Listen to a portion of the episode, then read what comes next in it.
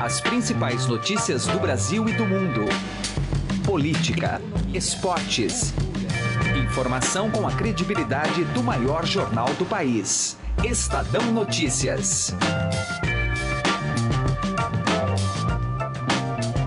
Olá, tudo bem com você? Eu sou Gustavo Lopes e está começando a partir de agora mais uma edição do Estadão Notícias, nosso podcast com análises, entrevistas e informações sobre os temas mais importantes do momento no Brasil e no mundo.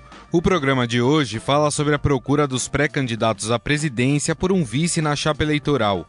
A busca pode representar um aumento no tempo de exposição na TV, incremento no fundo eleitoral e até elevar o número de votos em uma região dominada por outros candidatos.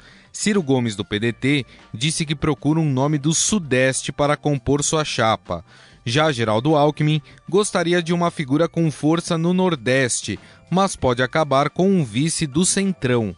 A esquerda, que tem como seu principal nome o ex-presidente Lula, pode se deparar com uma situação em que o vice tenha que assumir a candidatura à presidência caso a Justiça não permita a inscrição de Lula no pleito. O cientista político Humberto Dantas afirma que não apenas um nome para compor a chapa, mas o partido do qual essa figura pertence deve ser levado em conta por causa dos cenários regionais. Ainda no programa, as operadoras de planos de saúde poderão cobrar dos segurados franquia de valor equivalente ao da mensalidade. A Carolina Ercolim bateu um papo com a repórter de saúde do Estadão, Fabiana Cambrícoli, sobre o assunto. Você pode ouvir e assinar o Estadão Notícias tanto no iTunes quanto em aplicativo para o Android. E também pode seguir nas plataformas de streaming Deezer e Spotify. Em ambas, basta procurar pelo nome do programa no campo de buscas e passar a acompanhar todas as nossas publicações.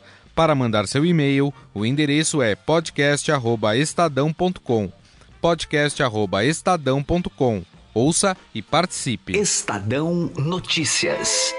Ministério da Cultura e Associação Tuca apresentam Charlie Sim e Itamar Golan apresentarão as sonatas para violino de Brahms, Debussy, Funk e obras de Chrysler, Wieniawski e Elgar. Dia 8 de maio, às 21 horas, na Sala São Paulo. Garanta já o seu ingresso pelo aplicativo Tuca App e pelo site da Ingresso Rápido. 100% da bilheteria é revertida para o tratamento de crianças e adolescentes com câncer. Lei de Incentivo à Cultura, Ministério da Cultura, Governo Federal, Brasil, Ordem e Progresso. Estadão Notícias. Direto ao assunto. Com José Neumann e Pinto.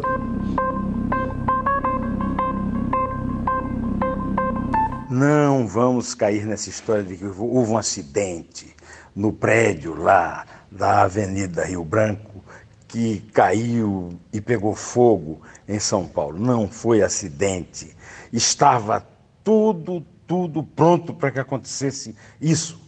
É o resultado do déficit habitacional absurdo que o Brasil tem e as autoridades não fazem nada para resolver. É o resultado da existência de movimentos subversivos e fora da lei, de sem-tetos e sem terra, que agem a seu bel prazer, sem repressão do governo, porque o governo os teme eleitoralmente, aí eu falo do federal, do estadual e do municipal. Enfim, resulta também da irresponsabilidade dos líderes desses movimentos que instalam famílias necessitadas e sem casa, sem sequer um barraco para morar, em prédios que não têm condições de funcionar. Chega o Ministério Público Federal, em vez de agir, guarda na gaveta os processos, não instaura processo porque isso aí não dá visibilidade aos procuradores, e foi isso que aconteceu lá.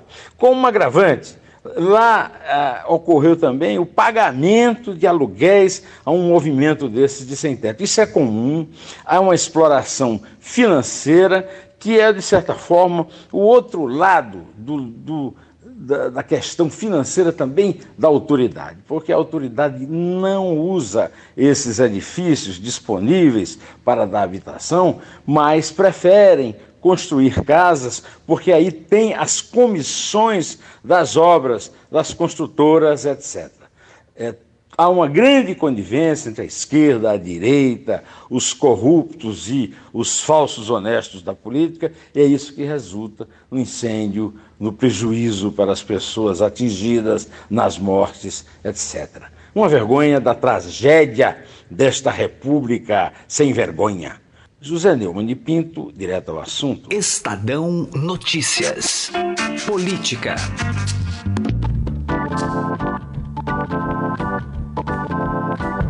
A busca dos pré-candidatos à presidência por um vice pode representar um aumento no tempo de TV e até elevar o número de votos em uma região dominada por outros candidatos.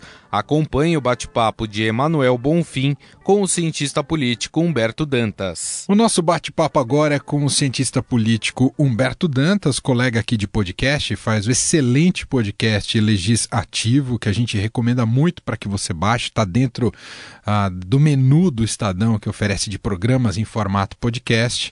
E claro, e é sempre uma honra poder conversar com o Dantas. Tudo bem com você, Dantas? Tudo jóia, Manuel. Sempre um prazer falar contigo. Um grande abraço aí a todos os nossos ouvintes. Né? uma satisfação. Vamos lá. Ô Dantas, a gente já vem observando nessas movimentações, nessa fase de pré-campanha, né, pelo menos do ponto de vista legal, mas que no fundo é um trabalho de campanha, da constituição de, de articulações, negociações, dos presidenciáveis que começam a tentar tatear a busca pelo vice ideal.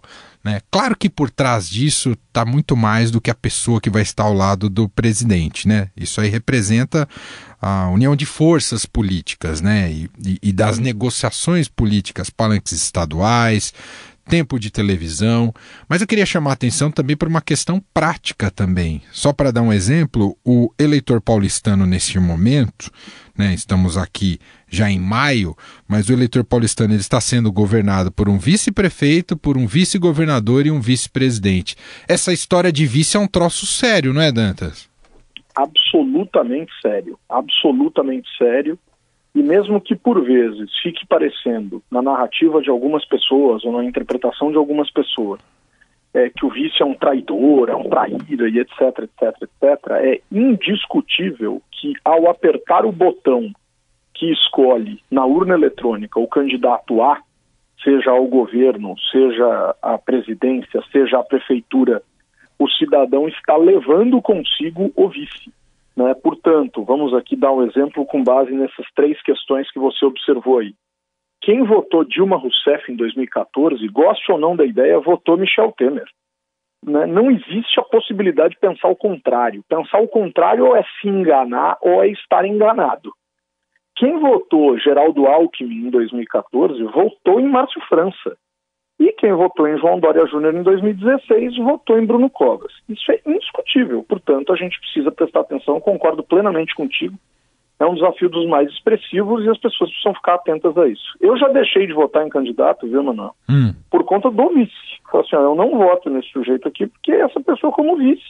Eu nunca imaginaria essa pessoa, por qualquer eventualidade, me governando né, que eu não vou entrar em detalhes da onde nem quem era, mas é, é importantíssimo a gente prestar atenção a essa figura culturalmente, e é importante você falar isso, Dantes, culturalmente às vezes tem uma há um senso comum uh, de que o vice seja meramente figurativo, mas o, o brasileiro está tendo cada vez mais exemplos claros que não é dessa forma, não é, Dantas?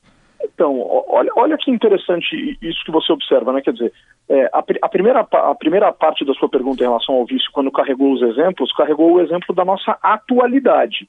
Mas vamos olhar em perspectiva histórica, Emanuel. A gente já foi governado por José Sarney, tudo bem, a gente não votou em Tancredo Neves, a eleição foi indireta, mas é indiscutível que a figura do vice, José Sarney, foi uma figura importante para a história do Brasil. Tenha sido ela boa ou ruim, foi uma figura importante para a história do Brasil. Itamar Franco, vice de Fernando Collor de Mello. As pessoas votaram em Fernando Collor de Mello, portanto, votaram também em Itamar Franco. Né? No governo do Estado de São Paulo, e aí veio Dilma Rousseff uh, com Michel Temer. Então a gente já foi governado no país por três vices. Mas vamos para a história recente, por exemplo, da nossa cidade. Uh, Kassab era vice de Serra, herdou a cidade e se reelegeu. Importante destacar isso. Os governos do PSDB, em muitos casos, saíram, os governadores do PSDB em tempos recentes deixaram o governo do Estado de São Paulo para disputar a presidência da República. Então, Serra sai do governo do Estado de São Perdão, Alckmin sai do governo do Estado de São Paulo em 2006, quem governa o Estado é Cláudio Lembo, do Democratas. Quando José Serra sai do governo do Estado para disputar a presidência em 2010, Alberto Goldman se transforma em governador do Estado de São Paulo. E essa história se repete agora mais uma vez com a saída de Geraldo Alckmin e a entrada de Márcio França. Portanto, não só em termos atuais, mas em termos históricos, essa figura é absolutamente significativa para a nossa realidade política. E pegando um exemplo dessa desse momento que a gente está vivendo, dessas candidaturas, desses balões de ensaio, Dantas, uh, se fala dessa reaproximação justamente do pré-candidato do PSDB, Geraldo Alckmin, com o governo do presidente Michel Temer, numa chapa Alckmin e Henrique Meirelles. Uh, assumir o discurso do governo, afinal, seja o Alckmin ou qualquer força do centro, abraçar Temer e o governo e esse legado governista dele, é, será positivo ou negativo no final das contas, hein? Qual que é o balanço que é possível fazer ainda? Olha, Emanuel, primeiro que você toca numa figura que eu não podia ter esquecido de mencionar, que era um vice. A carreira de Geraldo Alckmin toma a proporção que toma porque Geraldo Alckmin é, era vice de Mário Covas Geraldo Alckmin, a gente precisa lembrar, disputa a prefeitura da cidade de São Paulo em 2000 e perde. E ele não teve que se desincompatibilizar, ele não teve que abandonar o cargo de vice, porque ele poderia ter que, ter que abandonado naquela época por determinação legal. Né? Mas a, a lei naquela época entendeu que ele não precisou abandonar o cargo de vice. Ele não abandonou o cargo de vice e Alguns meses depois da eleição, a eleição foi em outubro, Mário Covas morre ali por volta de março, abril de, de, de, de 2001. Poucos meses depois, Geraldo Alckmin se tornaria governador do estado de São Paulo, reeleito em 2002. A carreira dele tem uma alavancagem violenta, significativa, nesse movimento. Nesse movimento. Então, olha a importância de um vice. Talvez se Mário Covas não tivesse falecido da forma como faleceu naquele instante, Geraldo Alckmin teria passado para a história como um mero vice-governador do estado de São Paulo. Né? E não como essa figura hoje mais emblemática, que já disputou presidência, que disputou a prefeitura de São Paulo duas vezes, que ganhou o governo do estado em algumas ocasiões. Então, isso é muito importante. Agora, vamos pensar nele hoje. O que é necessário se pensar para se definir, para se, se, se raciocinar uma definição acerca do vice de Geraldo Alckmin? O que seria mais razoável se pensar? Que num leque de alianças razoável, que num, numa coligação que certamente existirá em torno deste candidato, Geraldo Alckmin procurasse uma figura importante, um líder importante na região nordeste do Brasil, para tentar fazer com que o PSDB conseguisse minimamente penetrar nessa região de uma maneira que não tem conseguido fazer nas últimas eleições presidenciais. A pergunta é: existe essa figura? Está disponível esta figura carismática, capaz de trazer votos, capaz de apresentar o candidato pelo Nordeste, etc, etc, etc. Talvez por um déficit dessa, dessa figura, Geraldo Alckmin não consiga, ou o PSDB não consiga fechar o que seria ou o que poderia ser uma chapa dos sonhos. Lembremos que em 2006, quando Alckmin foi candidato uh, à presidência da República, seu vice foi encontrado no Nordeste, salvo engano da minha parte, um senador ou um deputado do Democratas de Pernambuco, José Jorge, alguma coisa desse tipo, mas que definitivamente não era uma, uma figura capaz de atrair grandes ou expressivas massas de votação. Né? Então a gente precisa considerar uh, essa situação. Né? Então essa é uma situação uh, relevante. Quando a Aécio é candidato em 2014, quando o Serra é candidato em 2010, o PSDB não consegue entrar no Nordeste com esse nome forte. Né? O PSDB acaba ficando em 2014 com a figura de Aloysio Nunes Ferreira, senador, hoje ministro, enfim, é, hoje ministro não, ministro, né, ministro, enfim, é, como candidato a vice, uma chapa café com leite, como a gente chamou a época, em 2014, né, e em 2010 Serra foi buscar no Rio de Janeiro Índio da Costa, que não era um sujeito capaz de agregar tanto voto assim. Bom, dito isso, Emanuel, qual seria o segundo desafio? Tentar unir o bloco de centro-direita que governa o país. Se a gente tomar a não eleição de Lula, né, a não candidatura de Lula, que hoje muito provavelmente Lula não poderá ser candidato. Né? A, não, a não candidatura de Lula e a fragmentação do bloco de centro-direita que governa o país, este, estas duas variáveis, quando se encontram, constituem o mais significativo cenário de incerteza política que o país viveu nos últimos tempos. É, é, são essas duas variáveis combinadas, dentre outras tantas, obviamente, mas que nos levam a essa incerteza gigantesca. Então, Henrique Meirelles e Alckmin seria uma forma de se tentar reduzir as incertezas causadas pela não união do bloco de centro-direita? Pode ser que sim. Uhum. E aí, a grande dificuldade é, mas Alckmin vai defender o legado de Temer? Se é que existe um legado? Essa é a grande questão. Mas o que a gente não pode deixar de considerar de jeito nenhum e que as pessoas duvidam muito é da força que os partidos políticos têm nessa história. Então, se PMDB, PSDB, Democratas, PSB, Partido Progressista, por exemplo, anunciarem em algum instante próximo que estão juntos em torno de uma dada candidatura que hoje, em tese, seria a de Geraldo Alckmin, com possível vice Henrique Meirelles, por mais que isso vá demorar muito para crescer e para subir, se os partidos envolvidos nisso se envolverem efetivamente na campanha, é muito provável que no início do horário eleitoral, com a força que os prefeitos. Se a gente somar o que esses partidos têm de prefeitos, a gente vai bater aí, e aí eu estou arriscando de cabeça aqui. Claro. Mas a gente deve chegar fácil nos 3 mil prefeitos pelo Brasil. E aí você está falando são... de palanque regional somado a tempo de TV, né, Dantas? É, é exatamente aí que eu queria chegar, Emanuel. É exatamente aí que eu queria chegar. Agora, quem no Brasil hoje acredita ou diz que partido tem força ou que partido serve para alguma coisa. Então as pessoas deixam de acreditar nisso. Mas é importantíssimo considerar a, o caráter regional dos partidos e a força e os recursos concentrados nas mãos dos partidos que ficam aí à disposição dos indivíduos, desses agentes que estão disputando a eleição. Então, pelo lado da questão regional, a chapa Meirelles-Alckmin não é uma chapa boa né, para o PSDB, que precisaria entrar no Nordeste. Mas nas últimas duas campanhas, o PSDB não conseguiu montar essa chapa boa, trazendo alguém forte do Nordeste. Então, esse é um aspecto muito importante de ser considerado. Então, no que, que vai se apostar a partir de então? Na força dos partidos e no recurso emprestado para a televisão. E isso é muito relevante ou pode ser muito relevante.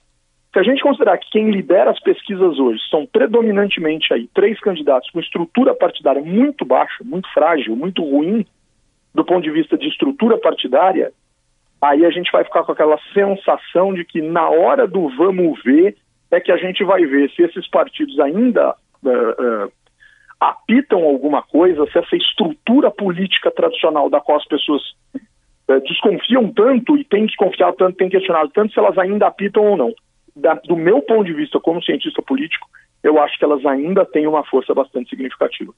Só para a gente concluir, Dantas, queria um pouco da sua análise e opinião para o campo da esquerda, nem para o campo da esquerda, especialmente para o PT que sustenta a narrativa da candidatura do Lula, e a gente está falando aqui de vices, né, da, dessa constituição de chapa e de quanto isso é importante, tanto para as forças políticas quanto para quem vai votar. No caso específico do PT, que ainda tem uma força muito representativa, o vice, virtualmente, dada a situação jurídica do Lula, o vice é o candidato propriamente dito, não é, Dantas? É, essa pode ser uma das formas de o PT enfrentar esse desafio de não ter Lula nas urnas.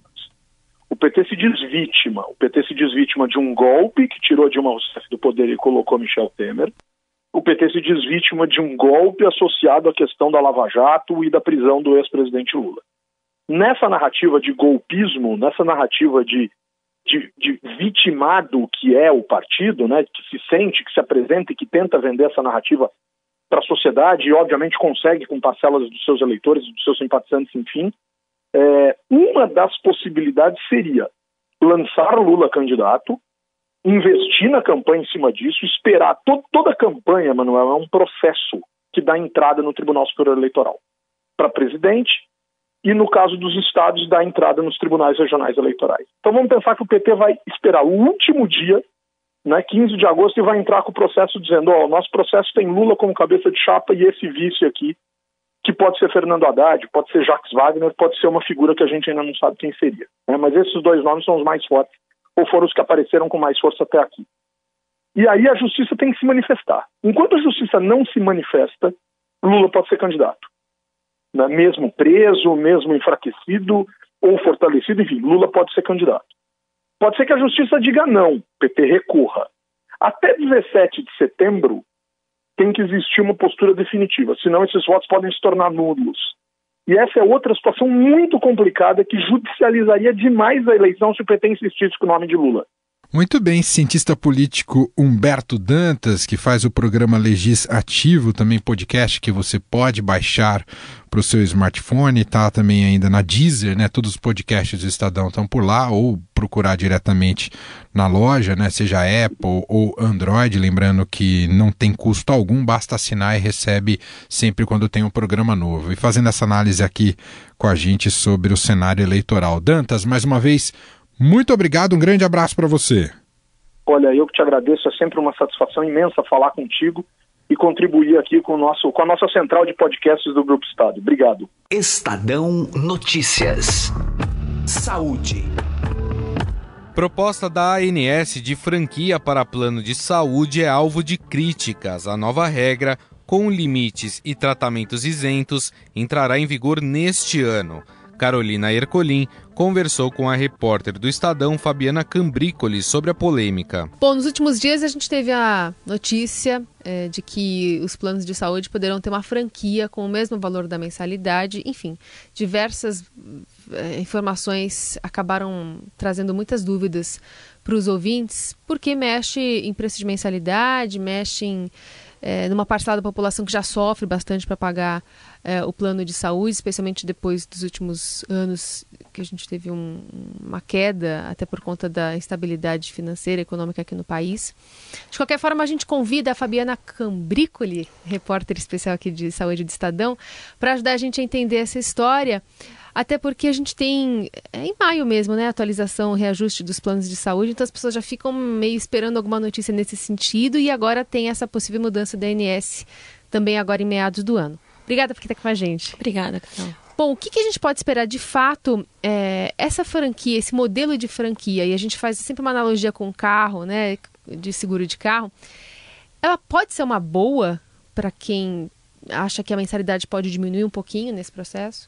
Olha, segundo as entidades de defesa do consumidor e é, é, associações médicas, na maioria dos casos ela não vai ser uma boa porque ela vai implicar num custo extra para o consumidor, né? Então, pode ser que o mercado se adapte, isso a gente só vai saber quando a regra entrar em vigor e a gente vê o que as operadoras vão começar a oferecer. O que pode acontecer é que o próprio mercado pressione e ofereça mensalidades menores para os planos com, fran com franquia e mensalidades exorbitantes para os planos que não têm franquia, que já é um movimento que ocorreu com planos individuais é, em relação aos coletivos, né? Só para quem não acompanha tanto, no início do mercado de plano de saúde, que foi no final da década de 90, é, a maioria dos planos eram individuais ou familiares, ou seja, gente ia lá, contratava um plano, colocava os filhos é, como dependentes, esse tipo de coisa.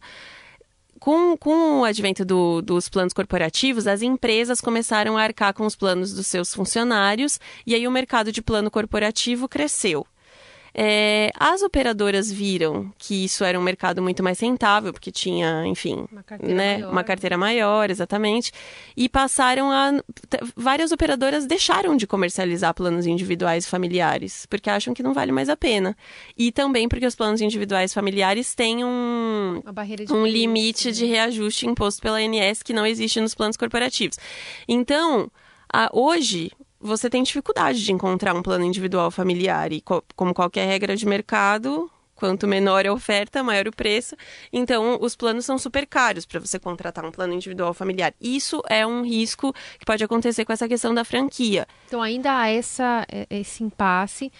E de qualquer forma também, eu não sei se joga contra, porque a, impressão que dá é que, é, bom, não só no Brasil, mas é uma tendência mundial de, de você reforçar a prevenção. Exatamente. Se você reforma essa prevenção, você evita que você gaste mais plano de saúde quando você ficar mais velho, uhum. enfim. E, e ao colocar uma franquia ou colocar algum limite nisso, você às vezes, protela a prevenção, porque em vez de você fazer isso agora, eu vou deixar para depois e tal. E aí você pode ter uma doença mais cara, enfim, que gere mais custos para as operadoras. Tem vários países que utilizam a franquia, a franquia, sim. Mas é que a gente tem que pensar nos cenários diferentes. Não são todos os países que têm é, sistema universal como a gente tem o SUS, que as pessoas têm acesso à assistência em saúde gratuita por né, por mais que a gente saiba que o acesso no SUS em algumas situações é. seja difícil, enfim. Então tem alguns países sim que adotam a franquia. É, agora, em relação. Mas tem que ter regras também específicas. Isso que você falou da prevenção a ANS estipulou alguns procedimentos que seriam isentos da franquia, ou seja, que não entrariam, que, a, que todas as operadoras teriam que fazer sem custo extra ao cliente, que são justamente na área ou de prevenção ou de tratamento de doença crônica para evitar um agravamento. Então, é, tem uma lista desses procedimentos, mas os principais que eu posso citar aqui. São quatro consultas com médico generalista, que seria por ano, então que seria uma espécie de para você fazer o check-up, a consulta com ginecologista, urologista, o clínico geral, médico da família, é, os exames preventivos, que os principais são o Papa Nicolau para a mulher, o PSA de próstata para o homem, e também alguns tratamentos que evitam a, o agravamento da doença, por exemplo, hemodiálise ou mesmo quimioterapia no caso de um paciente com câncer. Agora, a gente sabe que não são só esses, é, essas consultas e esses exames que são considerados preventivos. Depende do, da sua predisposição. Se, não sei, na sua família você tem um caso de câncer de mama ou de câncer de intestino, seus exames preventivos vão ser outros, né? Hum. Uma mamografia ou uma colonoscopia, enfim. Então, embora tenha essa, entre aspas, proteção desses procedimentos, tem outras áreas que sim, acho que se aplica a isso que você está falando. Da pessoa, às vezes, evitar, ah, eu vou ter que pagar mais por cada procedimento que eu fizer, então não vou fazer esse exame. E a gente sabe que às vezes já é difícil convencer as pessoas a irem ao médico, é, né? É. Imagina tendo essa barreira financeira. Então, isso entra também no argumento das entidades que são contrárias a essa medida. Uhum. Então tá, então a gente aguarda. Qualquer coisa a gente volta a falar com você aqui também. obrigada. A Fabiana Cambricoli, que é repórter aqui de saúde do Estadão, ajudando a gente a entender essas mudanças, até porque que é um quarto da população brasileira tem plano, tem plano de saúde. De saúde. Então é um, é um assunto que acaba atraindo bastante atenção de todo mundo. Obrigada, Fabiana. Obrigada a você. O Estadão Notícias desta quarta-feira vai ficando por aqui. Contou com apresentação minha, Gustavo Lopes, e entrevistas de Emanuel Bonfim e Carolina Ercolim. O diretor de jornalismo do Grupo Estado é João Fábio Caminoto. De segunda a sexta-feira, uma nova edição deste podcast é publicada. Saiba mais no blog Estadão Podcasts. E agora estamos também na Deezer. Procure este e outros podcasts do Estadão por lá. E mande seu comentário e sugestão para o e-mail podcast@estadão.com. podcast@estadão.com.